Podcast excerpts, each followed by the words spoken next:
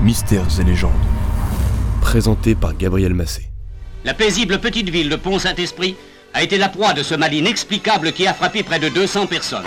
Au mois d'août 1951 exactement, un enterrement, si ce n'est pas deux, tous les jours. On l'a appelé l'affaire du pain maudit. L'affaire du pain maudit. C'est le surnom du mystère de Pont-Saint-Esprit. Un surnom qui s'appuie sur une des hypothèses pour expliquer cet empoisonnement spectaculaire d'un petit village français dans les années 50. Des hypothèses, il y en a d'autres, dont une qui implique la CIA, oui les services secrets américains. Et je vous le dis d'emblée, cette théorie n'est pas totalement loufoque. Pour éclaircir ce mystère, Émilie Bala a enquêté pour vous, et c'est elle qui va présenter ses conclusions dans cet épisode. Allez, musique Retour en août de l'année 1951. À Pont-Saint-Esprit, un village de 4200 habitants dans le département du Gard, les patients accourent au cabinet des docteurs Vieux et Gabet. Les médecins n'ont jamais vu ça. C'est une véritable épidémie de nausées et de douleurs abdominales. Tension artérielle trop haute, extrémités froides, sueurs importantes.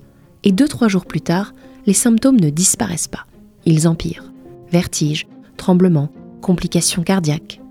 La presse parle alors d'hystérie collective. Il faut hospitaliser, car les troubles s'aggravent. Insomnie, hallucinations, personnes surexcitées. Les témoignages de l'époque sont effrayants. Je suis resté exactement 21 jours sans dormir. Absolument impossible de fermer l'œil, malgré tous les calmants et somnifères que le médecin a pu m'administrer. Alors il est évident, quand on reste 21 nuits sans dormir, l'esprit travaille.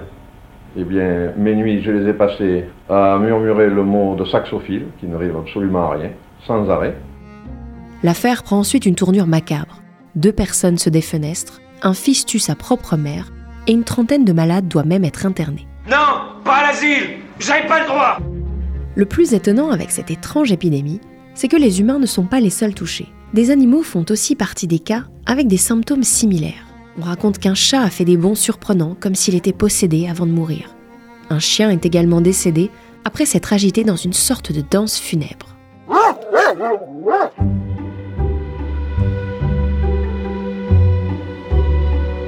Il y a un point commun entre tous les malades. Ils ont mangé le pain du boulanger Roche-Brillant. Le docteur Vieux avait pourtant alerté quelques jours avant l'apparition des premiers cas. Pour lui, le pain avait un drôle de goût et il craignait qu'il ne soit contaminé. Toutefois, les affaires sont les affaires et le boulanger a continué de le vendre, malgré les mises en garde du médecin. Effrayés par ces terribles événements, les spiripontins, oui, c'est comme ça qu'on appelle les habitants de Pont-Saint-Esprit, désertent les boulangeries et préfèrent consommer des biscottes, bientôt en rupture de stock dans les épiceries. En tout cas, c'est ainsi que s'est terminée cette étrange épidémie. Ah bah tant mieux. Alors une question est sur toutes les lèvres. Que s'est-il vraiment passé? D'abord, on pense à l'eau utilisée pour la fabrication du pain. Était-elle polluée? Peut-être. Mais dans ce cas, pourquoi les gens qui en ont bu sans consommer du pain du boulanger Rochebriand ne sont-ils pas tombés malades? Rapidement, c'est donc la farine qu'on accuse. Elle était certainement périmée. Mais les habitants ont du mal à croire à un empoisonnement volontaire de leur boulanger. On pointe plutôt du doigt le fournisseur de farine. En fait, à cette période, la plupart des boulangers ne connaissent pas leur meunier, et la qualité des farines est assez variable d'une livraison à l'autre, et parfois vraiment pas terrible. La raison est simple. Depuis la guerre, c'est l'État qui organise l'approvisionnement de cette denrée stratégique. Tout cela est détaillé dans le livre Le pain maudit, écrit par Stephen Kaplan, spécialiste mondial de l'histoire du pain. Il explique aussi que les empoisonnements alimentaires, liés à des farines de piètre qualité, sont fréquents, et particulièrement avec la farine de seigle, qui est connue pour développer de l'ergot. Euh, petite interruption, chère Émilie, est-ce que tu peux nous expliquer brièvement ce qu'est l'ergot? Oui, bien sûr, Gabriel. C'est une petite excroissance noire qui apparaît parmi les épis sur certains grains de blé et surtout sur le seigle. Écrasé par les meules, l'ergot se transforme en poudre rouge, bien visible sur la plante, mais elle passe facilement inaperçue dans la farine de seigle, qui est plus foncée. Cette excroissance, en fait, c'est un champignon parasite. Il prolifère au contact de zones humides. Et les intoxications par l'ergot de seigle peuvent provoquer des douleurs fulgurantes, parce que la substance toxique coupe la circulation sanguine aux extrémités du corps. Dans les cas les plus graves, cela peut même aller jusqu'à la gangrène. Ça fait mal, hein, oui. Je sais, c'est insoutenable. Les premières traces d'empoisonnement à l'ergot de seigle remontent au Moyen Âge, autour des années 1090. C'est à cette période que la culture du seigle s'accélère en Europe continentale, où le temps est frais et humide. idéal pour la prolifération du champignon. La maladie, connue sous le nom de mal des ardents et de feu Saint-Antoine, affecte beaucoup les paysans affamés, qui sont obligés de manger ce qu'ils trouvent lors des périodes de disette. En 1534, François Rabelais l'évoque notamment dans Gargantua, de façon très poétique d'ailleurs. Je cite Que le feu Saint-Antoine brûle le trou du cul à l'orfèvre qui les a faites et à la demoiselle qui les portait. Merci pour cet aparté et cet extrait tout en finesse de Rabelais. Pour revenir à notre sujet, au mystère de Pont-Saint-Esprit, on est d'accord que l'empoisonnement à l'ergot de seigle, ce n'est qu'une des théories. Oui, tout à fait, c'est sans doute la plus vraisemblable, mais il y en a d'autres. On va parler de ces autres théories dans quelques instants. Si je dis que la théorie de l'empoisonnement à l'ergot est une des plus vraisemblables, c'est surtout parce qu'un élément de l'enquête menée à l'époque à Pont-Saint-Esprit le laisse supposer. Bon, le moins que l'on puisse dire, c'est que cette enquête n'a pas été faite dans les règles de l'art. Malgré le lien évident entre l'étrange épidémie et la boulangerie, celle-ci n'a pas été mise sous scellé. Son propriétaire a pu continuer à exercer son activité et éventuellement à faire disparaître des preuves. Les premiers examens du laboratoire de Marseille trouvent notamment des traces d'alcaloïdes toxiques, une substance dérivée du LSD qui est contenue dans l'ergot de seigle. Voilà l'élément dont je vous parlais qui va dans le sens de cette première théorie. Mais, parce qu'il y a un mais, l'organisme de l'État chargé de la distribution des farines a réclamé une seconde expertise.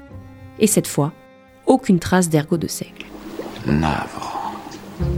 On peut donc se demander si la farine examinée est bien celle qui a servi à façonner le pain, ou si les examens n'ont pas été truqués. Comme les expertises sont contradictoires, difficile en tout cas d'en tirer des conclusions définitives.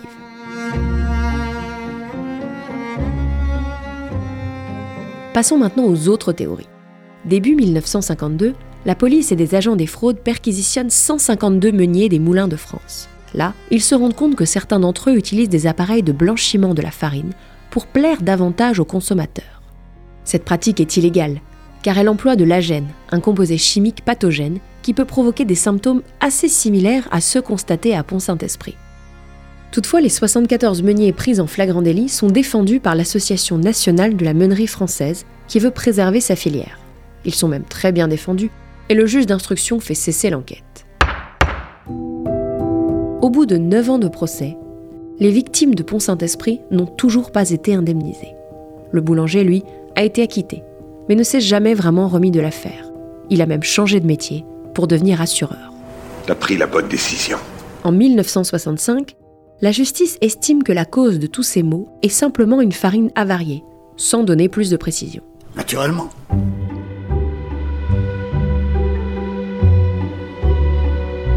Faisons maintenant un bond dans le temps jusqu'en 1982. Des spécialistes des moisissures, notamment le professeur Moreau, pensent à une intoxication à la mycotoxine, un autre champignon qui peut se développer dans les silos à grains.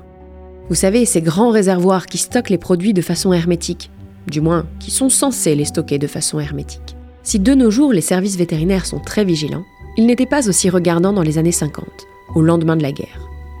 Une éventuelle intoxication à la mycotoxine est donc une autre explication plausible. C'est une possibilité. Enfin, la théorie la plus folle date de 2010. Elle vient d'un journaliste américain, Hans Albarelli, qui relance l'affaire. Il prétend qu'il s'agit d'une expérience de la CIA qui aurait aspergé la ville de LSD. Oui, c'est très sérieux. Ah oui, c'est, c'est cocasse. Il dit avoir surpris des conversations de membres de l'agence de renseignement au sujet du cas de Pont-Saint-Esprit. Pour lui, les habitants du village auraient servi de cobayes pour tester la diffusion de LSD à grande échelle. Cela aurait eu lieu dans le cadre de l'opération secrète dont le nom de code est MK Naomi. C'est loufoque, certes, mais pas totalement impossible. Il est vrai que les symptômes des malades de Pont-Saint-Esprit sont similaires à ceux ressentis par les consommateurs de LSD. Mais ils sont généralement bien plus courts et moins graves que pour les spiripontins. Il est également vrai qu'il y a déjà eu des précédents. La CIA a effectivement mené des essais de diffusion de LSD, en toute illégalité bien sûr, afin de contrôler les esprits de forces militaires et de prisonniers. Oui, je vous assure, ça s'est passé en 1953 à Montréal. Dans les années 1980, la CIA a déclassifié cette opération secrète, appelée MK Ultra. Elle a admis les faits et a dédommagé les victimes. C'est une toute autre histoire, mais est-il possible que l'agence américaine ait retenté l'expérience sur un petit village français? Mais dans ce cas, il n'y aurait donc plus de lien entre l'apparition de la maladie et le pain de Rochebriand? Disons-le franchement, c'est difficile à croire. Dans le doute, Meriadoc, Il faut toujours suivre son flair. Voici donc toutes les théories, toutes les possibilités qui pourraient expliquer ce mystère de Pont Saint-Esprit. Mais en ce qui me concerne, j'ai l'impression que nous n'avons pas cherché dans la bonne direction, qu'il manque un élément. L'hypothèse de l'ergot de seigle est la plus probable, elle s'impose presque comme une évidence. Mais je ne peux m'empêcher de me demander, et si le coupable était ailleurs? Merci beaucoup Émilie pour cet épisode passionnant. Je termine en précisant que la maladie de l'ergotisme a pratiquement disparu aujourd'hui grâce au renforcement des mesures d'hygiène. L'ergot existe toujours, mais les contrôles évitent qu'il soit consommé. Petite info bonus, on autorise au maximum une présence de 0,5 g d'ergot par kilo de céréales. Avec une si faible quantité, pas d'effet LSD. Allez, c'est tout pour aujourd'hui. Abonnez-vous et on se retrouve très bientôt pour un nouvel épisode.